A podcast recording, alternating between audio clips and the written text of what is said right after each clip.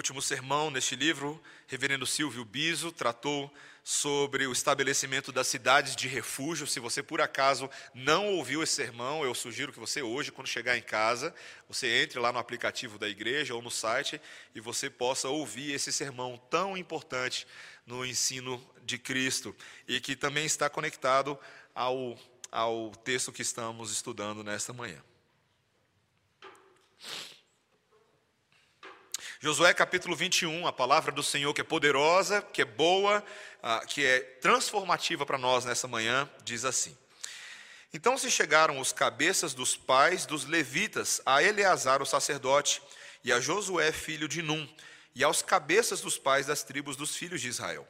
E falar-lhes falar em Siló, na terra de Canaã, dizendo: o Senhor ordenou por intermédio de Moisés que se nos dessem cidades para habitar e os seus arredores para os nossos animais.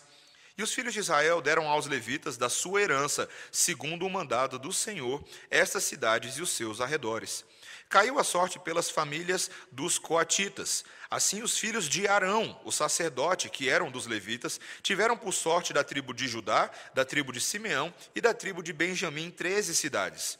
Os outros filhos de Coate tiveram por sorte das famílias da tribo de Efraim, da tribo de Dan e da meia tribo de Manassés, dez cidades. Os filhos de Gerson tiveram por sorte das famílias da tribo de Issacar, da tribo de Azé, da tribo de Naftali e da meia tribo de Manassés, em Bazã, treze cidades. Os filhos de Merari tiveram por sorte, segundo as suas famílias, da tribo de Ruben, da tribo de Gade e da tribo de Zebulon, doze cidades. Deram os filhos de Israel aos levitas estas cidades e os seus arredores, por sorte, como o Senhor ordenara por intermédio de Moisés. Deram mais da tribo dos filhos de Judá e da tribo dos filhos de Simeão, essas cidades que nominalmente foram designadas, para que fossem dos filhos de Arão, das famílias dos coatitas, dos filhos de Levi, porquanto a primeira sorte foi deles. Assim lhes deram Kiriate Arba, Arba era pai de Anak, que é Hebron, na região montanhosa de Judá, e em torno dela e os seus arredores.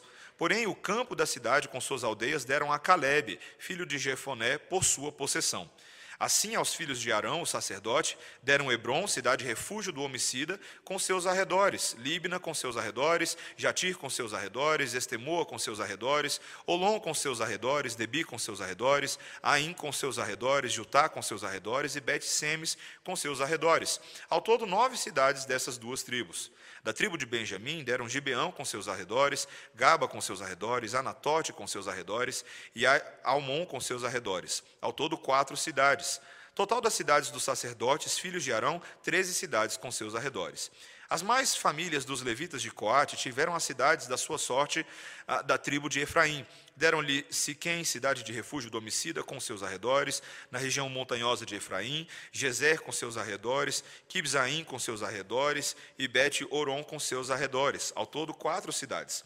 Da tribo de Dan, deram Eltec com seus arredores, Gibeton com seus arredores, Ajalon com seus arredores, e Gate Rimon com seus arredores, ao todo quatro cidades. Da meia tribo de Manassés deram Taanac com seus arredores, e Gate Rimon com seus arredores, ao todo duas cidades. Total dez cidades com seus arredores, para as famílias dos demais filhos de Coate. Aos filhos de Gerson, das famílias dos levitas, deram em Bazã da tribo de Manassés, Golã, a cidade de refúgio para o homicida, com seus arredores, e Beesterá com os seus arredores, ao todo duas cidades. Da tribo de Sacar deram Quisião com seus arredores, Daberate com seus arredores, Jarmute com seus arredores e Enganim com seus arredores, ao todo quatro cidades. Da tribo de Azer deram Misal com seus arredores, Abdon com seus arredores, Eucate com seus arredores e Reob com seus arredores, ao todo quatro cidades. Da tribo de Naftali deram na Galiléia Quedes, cidade de refúgio para o homicida, com seus arredores, Amote Dor com seus arredores e Cartã com seus arredores, ao todo três cidades. Total das cidades dos Gesonitas, segundo as suas famílias, treze cidades com seus arredores. As famílias dos demais levitas dos filhos de Merari deram da tribo de Zebulon, Jocneão com seus arredores, Cartá com seus arredores, Dimna com seus arredores e Naalau com seus arredores, ao todo quatro cidades. Da tribo de Ruben deram Bezer com seus arredores, Jaza com seus arredores, Quedemote com seus arredores e Mefaate com seus arredores, ao todo quatro cidades. Da tribo de Gade deram em Gileade Ramote, cidade de refúgio para o homicida, com seus arredores, Manaim com seus arredores, Esbom com seus arredores e Jazer com seus arredores, ao todo quatro cidades. Todas essas cidades tocaram por sorte aos filhos de Merari, segundo as suas famílias, que ainda restavam das famílias dos levitas, doze cidades. As cidades, pois, dos levitas, no meio da herança dos filhos de Israel, foram ao todo quarenta e oito cidades com seus arredores cada uma das quais com seus arredores em torno de si. Assim foi com todas essas cidades. Desta maneira, deu o Senhor a Israel toda a terra que jurara dar a seus pais, e a possuíram e habitaram nela. O Senhor lhes deu repouso em redor, segundo tudo quanto jurara a seus pais. Nenhum de todos os inimigos, os seus inimigos, resistiu diante deles. A todos eles o Senhor lhes entregou nas mãos. Nenhuma promessa falhou de todas as boas palavras que o Senhor falara à casa de Israel. Tudo se cumpriu. Amém. Vamos orar. Senhor, obrigado pelo teu texto sagrado nesta manhã. Este documento de valor histórico, mas não apenas isso, Senhor, de valor também espiritual para nós nessa manhã. Instrui-nos no Evangelho de Cristo, é o que nós te pedimos em nome de Jesus. Amém. Quando você e eu passamos ali pela Praça dos Três Poderes, se você já passeou por ali, tem um monumento muito engraçado de dois homens, uma arquitetura assim diferenciada, uh, chamado Os Candangos. Você lembra desse monumento que fica ali na Praça dos Três Poderes? Curiosamente, se você perguntar para muitos brasilienses o que foram os candangos, nós poderemos nos surpreender com o grande desconhecimento sobre as origens e história da nossa própria cidade. Eu mesmo, durante o período, eu achava que candangos era o mesmo salgadinho que a gente come quando a gente é criança, os fandangos. Eu já cometi esse erro, é verdade. Mas tudo para nós, meus irmãos, começa lá em 1957, quando chegaram os primeiros trabalhadores ao local da nossa futura capital. Pessoas que eram de diferentes origens, de diferentes características sociais, a maioria dessas pessoas eram do norte e do nordeste, e que, mesmo sem a garantia de conforto ou qualquer bem-estar, uh, se dispuseram a trabalhar naquilo que era chamado Companhia Urbanizadora da Nova Capital, ou como alguns conhecem, Nova Cap. Gente que saía da sua cidade sem nada enfrentando dias de estrada em estradas precárias no Brasil, alguns relatos aí de quase 45 dias de viagem de caminhão, caminhões lotados, gente atraída pela possibilidade de novos começos, de novas oportunidades. E quando eles chegavam aqui em Brasília, eles encontravam um canteiro de obras muito maior do que Águas Claras foi por um período, muito maior. Eles eram fichados e esse imigrante era conduzido ali ao almoxarifado, onde ele recebia um colchão, um cobertor, ele recebia um travesseiro. Os serventes gerais eram alojados em grandes galpões e os mestres de obras geralmente dormiam em pequenos quartos de madeira. O cotidiano dos candangos era um cotidiano muito duro. Os operários trabalhavam das seis horas da manhã até o meio-dia, faziam um intervalo de uma hora e depois encaravam um novo turno até às 18 horas. E em muitos casos, dependendo da função que eles tinham, eles chegavam a trabalhar 14, 15, 16 horas por dia, todos os dias, durante um bom período de tempo. Mas aos poucos foram estabelecidos alguns acampamentos com uma estrutura melhor para abrigar as famílias desses moradores. Uma das cidades que nasceu é chamada Candangolândia. Você já foi em Candangolândia antes? Pois é, além das primeiras residências ali, logo a cidade passou a ter posto de saúde, dois restaurantes, hospital, caixa forte para o pagamento dos trabalhadores, posto policial e até mesmo escola para os filhos ah, dos trabalhadores candangos. E aquela cidade ali, Candangolândia, para quem é de lá, tá, o Jonatas, eu estou vendo o Jonas da Tchai ali. Ah, quem é de lá sabe que a cidade é conhecida como cidade mãe, a cidade que acolhe os trabalhadores esses trabalhadores dedicados. Inclusive, Candangolândia hoje é parte do patrimônio histórico e artístico nacional. E por que, que eu estou falando de Candangos e Candangolândia? Porque esse texto no, que nós estamos lendo hoje tem a ver com algo que o Senhor está fazendo na vida de Israel que é muito importante. Ela revela um Deus que se preocupa em abrigar e acolher os seus trabalhadores que se dedicam seriamente à obra do Senhor. Ele separa cidades para eles. E por meio dessa divisão de terras para os levitas, o Senhor também está nos contando a história de um povo inteiro que é separado para ele. A história de um povo inteiro que é abrigado no seio do Senhor e será cuidado por Ele, porque somos chamados para servi-lo. E esse texto fala sobre isso. Ele nos mostra três áreas importantes para o nosso aprendizado nessa manhã. A primeira é a importância dos levitas em Israel. A segunda é o cuidado para com os levitas em Israel. E o terceiro é que todo o Israel é um povo levítico, um povo sacerdotal separado para Deus. São essas três coisas que nós vamos ver. Primeiro, vamos ver a importância desses levitas. A última das doze tribos a se apresentar é a tribo dos levitas. Eles se chegam ali, logo no versículo 1, a Eleazar, o sacerdote, a Josué, que era comandante, os líderes do povo, e assim como fizeram Caleb e Josué anteriormente, eles pedem aquilo que lhes era de direito segundo a promessa divina. Olha o versículo 2, olha o que está escrito. O Senhor ordenou por intermédio de Moisés que se nos dessem cidades para habitar e os seus arredores para os nossos animais. Essa tribo de Levi, ela era uma tribo distinta, mas uma tribo com uma importância histórica suprema na vida de Israel. Nos dias de Moisés, os sacerdotes e os trabalhadores do templo, eles eram normalmente escolhidos entre os primogênitos de todas as famílias de Israel. Mas posteriormente, Deus escolheu a tribo de Levi para cumprir essa responsabilidade. Essa tribo ela foi ah, nomeada como uma tribo serviçal especial, porque foi a única tribo que se alinhou com Moisés contra o restante do povo quando todo mundo estava adorando o bezerro de ouro. Lembra daquela ocasião? Pois é, os levitas ficaram do lado de Moisés. E assim eles foram separados, eles foram consagrados para essa obra consagrados para o serviço, de forma que eu e você já vimos no livro de Josué, em outras citações, por exemplo, ah, em Josué 13, 14, que a herança deles não seria uma herança semelhante à das outras pessoas. Lembra lá em Josué 13? Fala assim: tão somente a tribo de Levi não deu herança, não se deu uma porção de terra. Por quê? As ofertas queimadas ao Senhor, Deus de Israel, são a sua herança, como lhe tinha dito. Existe uma ideia espiritual de que o próprio Deus era a herança deles. Por quê? Por causa desse tipo de serviço que eles desempenhavam. Eles haviam sido consagrados para cumprir os deveres de Deus no tabernáculo.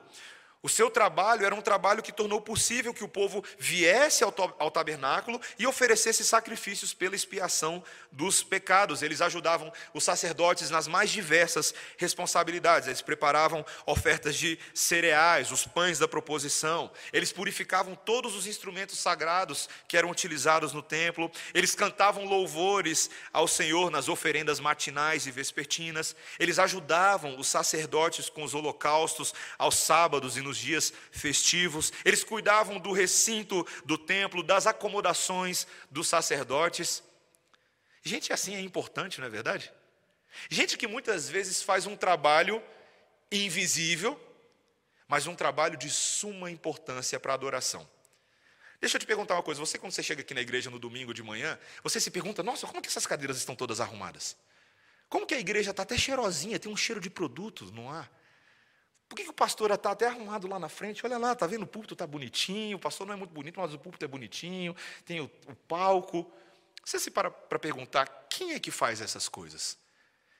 Meus irmãos, Deus levanta trabalhadores de toda sorte no meio do seu povo para cuidar do, do corpo de Cristo, para cuidar da igreja do Senhor. Nós sabemos que Deus não habita em templos feitos por mãos de homens. É uma verdade bíblica. Deus não está morando dentro dessas quatro paredes.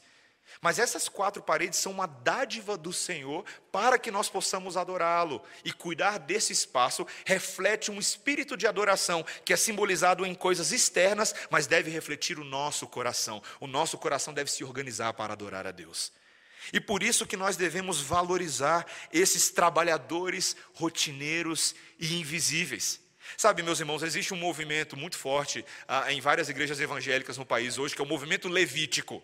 Os levitas, eu não sei se você já ouviu falar desse. Geralmente os levitas são músicos na igreja, e são músicos celebridade, não é qualquer músico, não. É o levita, eu vivo para a obra do Senhor, eu vivo para a música. Então eles acham que eles herdaram, ah, de alguma maneira, o ministério do Antigo Testamento, e eles vivem exclusivamente para a música. Só tem um problema: o levita do Antigo Testamento não era assim. O levita do Antigo Testamento era um servo que servia ao Senhor em toda e qualquer capacidade que se mostrava necessária na sua obra. Ele carregava a cadeira, ele desligava a luz, ele limpava. Meus irmãos, muitos arrogam para si serem levitas nos nossos dias, mas sequer entenderam o princípio bíblico do serviço. E nós precisamos entender que nisso existe um zelo pela adoração. O nosso Deus é um Deus que separa uma linhagem tribal ali dessas pessoas para que a, a santidade no tabernáculo em Siló fosse mantida, que a glória do Deus que habitava em Israel fosse vista por meio do trabalho dessas pessoas. E nós devemos apreciar esse tipo de atitude, nós devemos apreciar esse tipo de disposição disciplinada daqueles que adoram ao Senhor. Essa é a primeira coisa que nós tínhamos para aprender aqui. Mas veja também que existe um, um cuidado agora, não somente a importância histórica deles, mas um cuidado de Deus para com eles. Como passa a ser a distribuição da terra? Qual que é a logística? Tudo que vai acontecer aqui em Josué capítulo 21 é um reflexo de Números 35, 1 a 8. Foi a ocasião onde Deus havia dado instruções a Moisés sobre as medidas detalhadas das terras aos levitas, como que seriam essas terras, como que seria ao redor de cada uma das cidades que pertenceriam aos levitas. E como eu falei, em vez de receber uma única porção da terra, como as outras tribos, os levitas receberiam um pouquinho de todo mundo. Cada tribo se, uh, doaria algumas cidades aos levitas. A primeira sorte, logo no versículo 4, cai sobre as famílias dos coatitas. Quem foi quem eram os coatitas? Coate foi o segundo filho de Levi. Apesar de não ter sido o primogênito, Deus escolheu o segundo filho para fazer com que a linhagem sacerdotal de Arão descendesse a partir dele. Nós já vimos esse senso de humor do Senhor, de tantas vezes não pegar o primogênito, a lógica dos homens, e pegar um outro filho para mostrar sua linhagem espiritual, não meramente biológica ou uma hierarquia dos homens. Então, esses, esses filhos de Coate, eles eram os levitas que tinham uma função ainda mais específica dentro de todo o trabalho levítico. Eles eram os sacerdotes. Quem eram os sacerdotes? Eles eram uma espécie de mediadores do relacionamento entre o povo e Deus. Eles eram aqueles que cuidavam das coisas espirituais mais específicas, eles abençoavam o povo, eles declaravam a vontade de Deus e instruíam quanto à lei geral e quanto às regras para a purificação. Por isso que aqui eles ganham uma importância e ganham logo uma herança na região montanhosa central, o primeiro centro de adoração de Israel. E é curioso que ele cita logo aí, veja que ele fala sobre ah, cidades em Judá, em Simeão e Benjamim. É, talvez você não esteja fazendo associação geográfica aqui, mas é curioso ver que essas cidades ah, da tribo de Judá, Simeão e Benjamim, elas ficavam perto do que viria a ser Jerusalém, onde o templo da adoração estaria posteriormente. Então Deus já está situando geograficamente esses sacerdotes perto do local central de Jerusalém adoração. Depois o texto começa a mostrar para a gente, nos versículos 6 a 8, que vem os filhos de Gerson, os Gessonitas, e também os filhos de Merari, os Meraritas, eram respectivamente os filhos do primeiro e do terceiro filhos de Davi essas famílias que eram responsáveis por transportar os componentes estruturais do tabernáculo pelo deserto. E aí, depois desse primeiro grande bloco do capítulo, você tem agora, a partir dos versículos 9 e 42, um segundo grande bloco que descreve 48 cidades dos levitas ali, que foram cuidadosamente organizadas, que foram cuidadosamente relacionadas como uma espécie de documento administrativo. Existem aqui nesse texto, eu não vou entrar em todos os detalhes agora, mas observações específicas, como a menção de quais delas seriam cidades refúgio, quais delas foram ocupadas por Caleb, ah, e por aí vai. Mas é muito importante que eu e você nos atentemos para as razões teológicas, políticas e econômicas para Deus fazer dessa forma. Eu quero que você preste bastante atenção nisso. A maneira teológica pela qual Deus está operando aqui, num primeiro momento, e a gente precisa lembrar não somente dessa fase aqui na vida de Israel, mas toda a história dos levitas no povo de Israel, é que essas cidades ah, acabaram se tornando como as bases de operação para que os levitas pudessem se infiltrar melhor em cada uma das tribos. Eles estavam sendo espalhados para instruir as tribos no pacto de Deus. E tais bases seriam necessárias precisamente onde se encontram aquelas áreas mais inacessíveis ao santuário central. Veja, você tinha um santuário central, mas tinha gente que morava longe. Como é que você faz? Manda os levitas até eles, infiltra os levitas no território deles. Existe aqui uma razão teológica séria. Deus está espalhando o seu pacto. Há também uma, uma razão política muito séria aqui. Obviamente, o desejo de assegurar a lealdade de Israel ao Senhor da aliança também implicaria no futuro uma lealdade ao rei que Deus estabeleceria, ao rei Davi. E os levitas, eles ensinavam isso, uma mistura do ensino da aliança e esse envolvimento político numa teocracia em que Deus regeria cada área da vida do povo. Existe aqui também um fator econômico. E talvez esse seja um dos mais significativos. A lista dessas cidades descreve a dispersão dos levitas que não trabalhavam nos grandes santuários. Gente que não tinha renda estável e, portanto, pela lei do, do, Pentateuco, eles pertenciam à categoria dos órfãos e das viúvas. Então, essas cidades foram estabelecidas para homens e famílias que precisavam de um alívio econômico. Gente que precisava do seu espaço para ter o seu gado, para ter a sua plantação, e era exatamente isso que eles passaram a ter. Você consegue perceber a quantidade de ensino teológico precioso só nesse texto que nós estamos lendo? Eu, quando eu estava lendo os comentários e percebendo tudo isso, eu falei, gente, eu, vai ser um sermão só de aplicação isso aqui. Porque talvez você não esteja percebendo, mas olha só, você percebeu a metodologia de plantação de igreja de Deus aqui? Como que o nosso Senhor envia levitas como missionários itinerantes para diferentes porções do território e ali estabelece eles como instrutores de um povo agora espalhado. Ele espalha todos esses missionários. E não só isso, meus irmãos, não só essa, essa forma de enviar, mas o que me impressiona é a unidade confessional e doutrinária dessa obra. A lei que esses levitas ensinariam era uma só. O ensino autoritativo deles por todo Israel era coeso, porque agora esses pastores missionários foram todo mundo ordenados no mesmo presbitério. Todos eles possuíam a mesma visão missional de Deus. E essa denominação israelita está alinhada à vontade de Deus e trabalhando juntos para fazer o pacto dele conhecido. Gente, esse aqui é o ideal de toda visão missionária: igreja aliada com missão.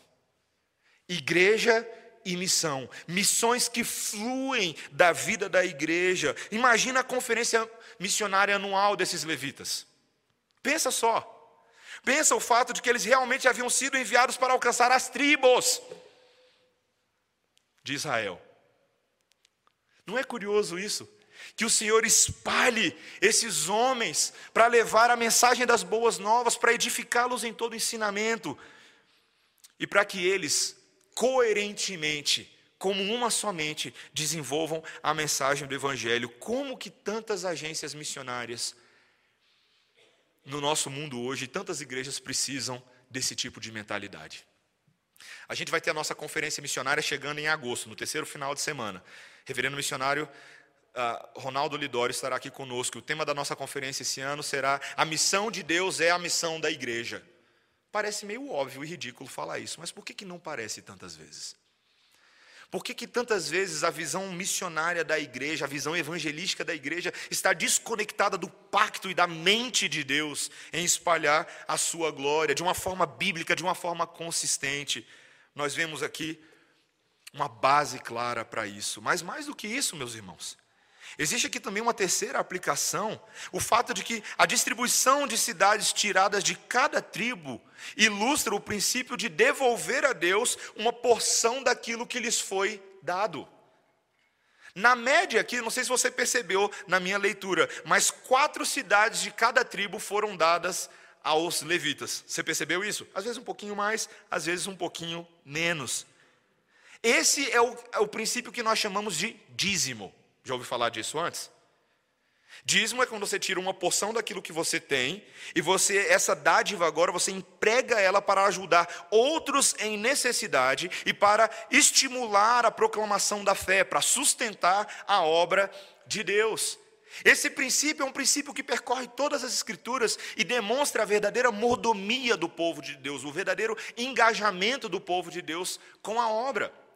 No Novo Testamento inteiro, toda vez que nós falamos sobre missão, nós também falamos sobre o sustento da obra, o sustento da igreja, as ofertas que sustentavam, por exemplo, o ministério dos apóstolos. O apóstolo Paulo, em Romanos 16, 26 a 27, ele cita, por exemplo, que aqueles da Macedônia e Acaia levantaram uma oferta fraternal para os pobres, dentre os santos que estão em Jerusalém.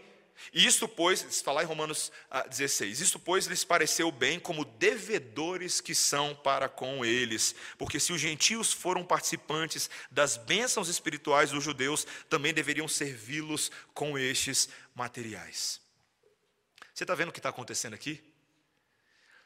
Deus ele está pegando esses levitas, esses sacerdotes que estão dedicando a sua vida pela causa do ministério divino, e falando: Eu vou cuidar de vocês.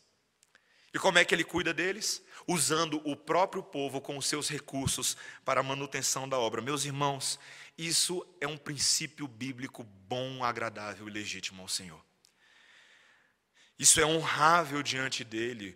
O, o, apóstolo Paulo, ao escrever para Timóteo, na sua primeira epístola, no capítulo 5, ele fala que devem ser considerados merecedores de dobrados honorários os presbíteros que presidem bem, com especialidade aqueles que se afadigam na palavra e no ensino. E qual é o princípio da lei que ele está usando para isso? Porque a Escritura declara: não amordaces o boi quando pisa o trigo, e ainda o trabalhador é digno do seu salário. Isso é bom e honrável, meus irmãos.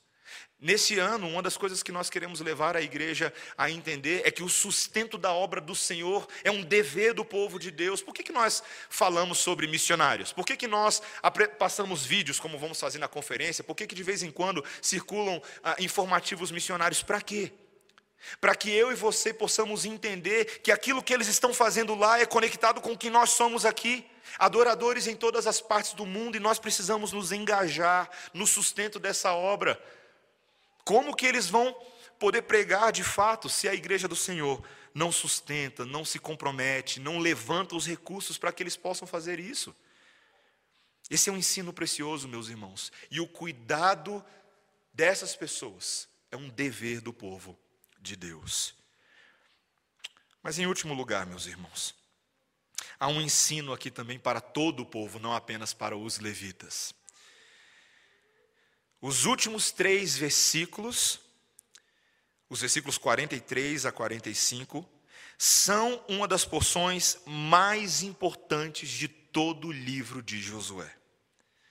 Assim como na primeira parte do livro, existe ali um, um, relato, até o capítulo 10, até o capítulo 11, um relato da tomada da terra, ali com resumos generalizados. Agora também existe um relato da divisão da terra, que nos mostra o cuidado de Deus pelo seu povo. Veja o que fala o versículo 43. Deu o Senhor a Israel toda a terra que jurara dar a seus pais e a possuíram e habitaram nela. O Senhor lhes deu repouso em redor, segundo tudo quanto jurara a seus pais. Nenhum de todos os seus inimigos resistiu diante deles. A todos eles o Senhor lhes entregou nas mãos. Nenhuma promessa falhou de todas as boas palavras que o Senhor falara à casa de Israel. Tudo se cumpriu. Amém? Esse é o nosso Deus, meus irmãos. No meio dessa história conturbada do povo de Israel, no meio dos pecados de, de Acã, no meio da falta de fé de Josué, no meio da confusão política das tribos, Deus soberanamente cumpriu tudo aquilo que ele havia prometido aos pais, a Abraão, a Isaac, a Jacó, a Moisés, ao povo que estava escravo no Egito. Meus irmãos, de fato, a terra foi conquistada e a terra foi distribuída. Nosso Deus não é poderoso. Nosso Deus é tão grande, tão maravilhoso, para fazer tudo aquilo que ele se propõe a fazer, mesmo quando as circunstâncias não cooperam. Mas a pergunta que fica aqui, meus irmãos, é por que, que essa divisão das terras termina com a tribo de Levi? Por que, que ela não termina com, com Zebulon? Ou por que ela não termina com Manassés ou com Issacar, alguma dessas outras tribos? Meus irmãos, porque eu creio que o Senhor estava ensinando, por meio dessa tribo final, por meio dessa divisão, um padrão para Israel que permearia todo o restante das Escrituras, tanto no Antigo Testamento quanto no Novo Testamento, que a terra da promessa é a terra do serviço. Vou repetir. A terra da promessa é a terra do serviço.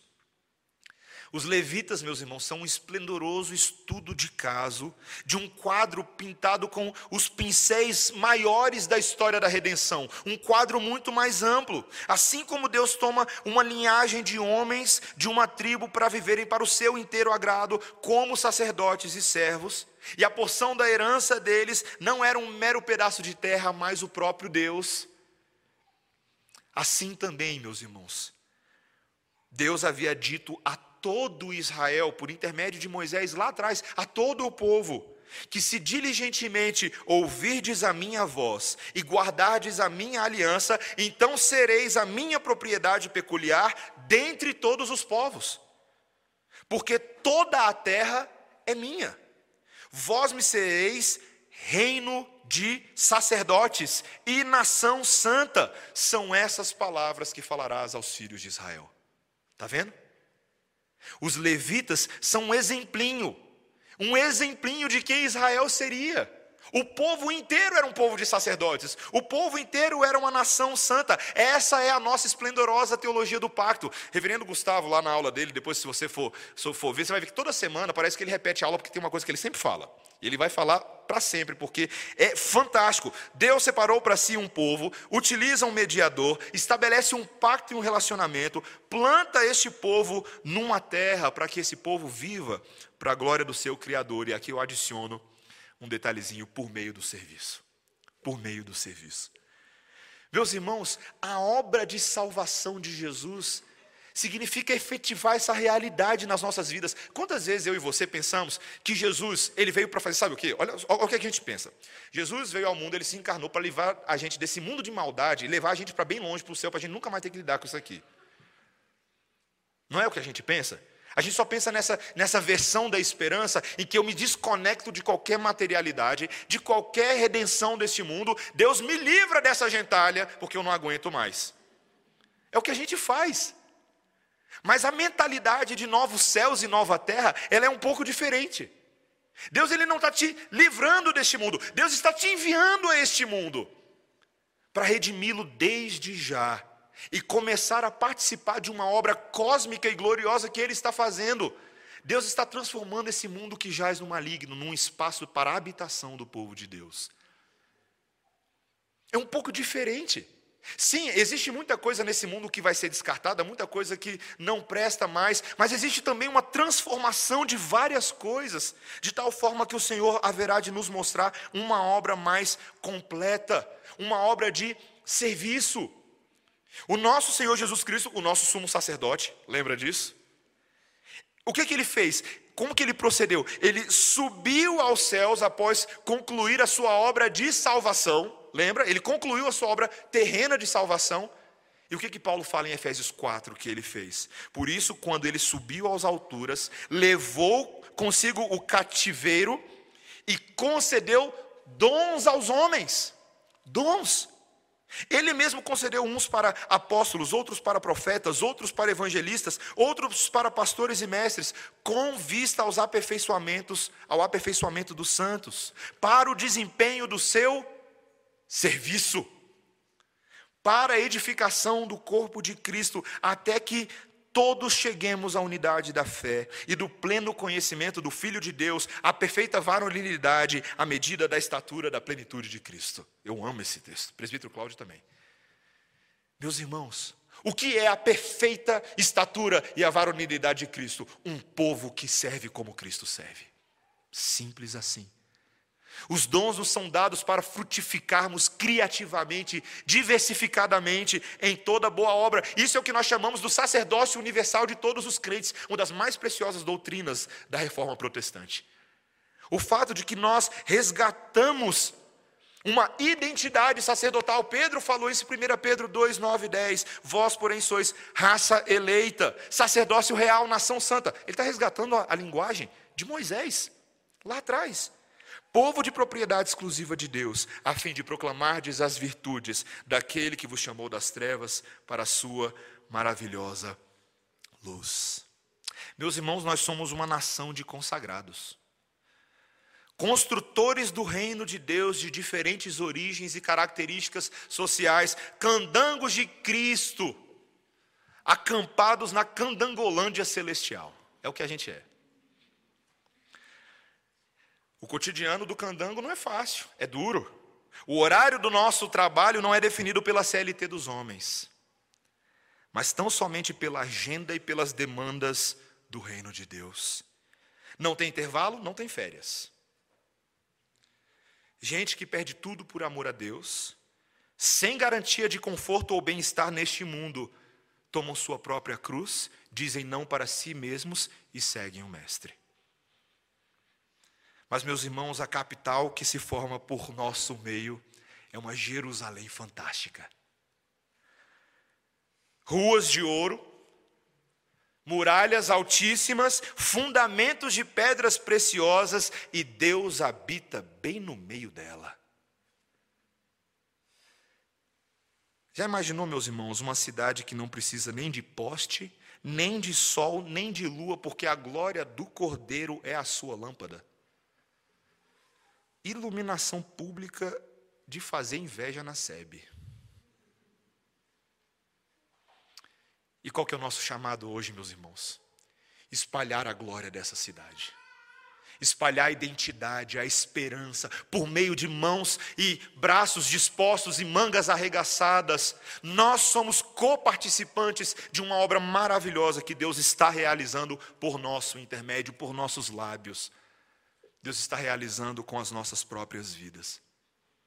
Esse texto, meus irmãos, é uma das maiores e principais convocações ao serviço cristão que eu e você podemos ter. Você tem servido ao Senhor hoje? Você tem intencionalmente disposto o seu tempo, suas capacidades, habilidades, seus recursos para o Senhor hoje? Talvez você seja um daqueles que já está na redenção há um tempo, esquentando o banco. E se acostumou um pouco com isso. Talvez você precisava de um primeiro momento sentar e ouvir a palavra de Deus. Isso é bom, mas meus irmãos, ninguém foi chamado para ficar ouvindo a vida inteira. Ninguém. Todos nós fomos chamados para nos envolver, não somente naquilo que parecem ser os ministérios ou serviços da igreja, mas nas múltiplas capacidades onde nós podemos servir a Deus. Esse é o tom do Novo Testamento. Nós falamos, exortamos, admoestamos, cantamos, instruímos, repreendemos, educamos, enviamos, puxamos de volta, construímos, desmoronamos fazemos tudo aquilo que é necessário para que Deus seja formado neste mundo, para que a cosmovisão do reino se espalhe. Tantas vezes nós somos especialistas em dar desculpas, não é verdade? Gente, até eu mesmo, eu faço isso de vez em quando. Quando Satanás ou quando este mundo querem colocar na minha cabeça que o trabalho pastoral é mais uma profissão do que um serviço gratuito a Deus, às vezes o coração luta contra a obra voluntária e a obra boa, a obra boa e diligente. Mas nós não podemos ser assim, meus irmãos. Nós precisamos ser aquele povo que sacode a poeira e toca para frente. Gente que não desiste e que segue a mesma diligência do nosso Senhor Jesus Cristo, que olhou para a cruz e foi para ela. É Ele que nos convoca como discípulos hoje sérios a tomarmos a nossa própria cruz e seguirmos o Mestre. Não significa que é fácil, mas certamente é fazível, como o presbítero Cláudio falou para o MP ontem à noite. É factível, é possível, é algo que nós podemos fazer. Abra os seus olhos e perceba os campos brancos e as oportunidades. Existem tantas. Que o Senhor, por meio desse texto hoje, irmãos, nos convoque a essa seara maravilhosa e nos dê capacidade de fazer aquilo que precisamos fazer. Amém? Vamos orar, irmãos. Senhor, obrigado pelo teu texto sagrado nessa manhã, por essa convocação do nosso general ao serviço, à batalha. Senhor, assim como os levitas viveram uma vida dedicada ao Senhor e foram cuidados por ti mesmo, Senhor, ajuda-nos a ter a mesma coragem. Não olhando meramente para eles, mas olhando sobretudo para o autor e consumador da nossa fé, o nosso Senhor Jesus Cristo que trocou a alegria que lhe estava proposta pela cruz, sabendo não que a morte em si era prazerosa, mas que o resultado da sua morte seria vida para todos. Senhor, ensina-nos a morrer para nós mesmos e a vivermos para Ti. Nós precisamos disso, Senhor. Ensina-nos a sermos diligentes, estudantes do nosso Mestre amado, aprendizes que colocam em prática toda boa sabedoria e toda boa instrução do Senhor. É o que nós pedimos em nome de Jesus. Amém. Vamos ficar de pé, irmãos. Vamos cantar ao nosso excelentíssimo Deus, nos preparando para a ceia do Senhor. Eu gostaria também de chamar os oficiais à frente. Vamos cantar este hino 221, Vaso de Bênção.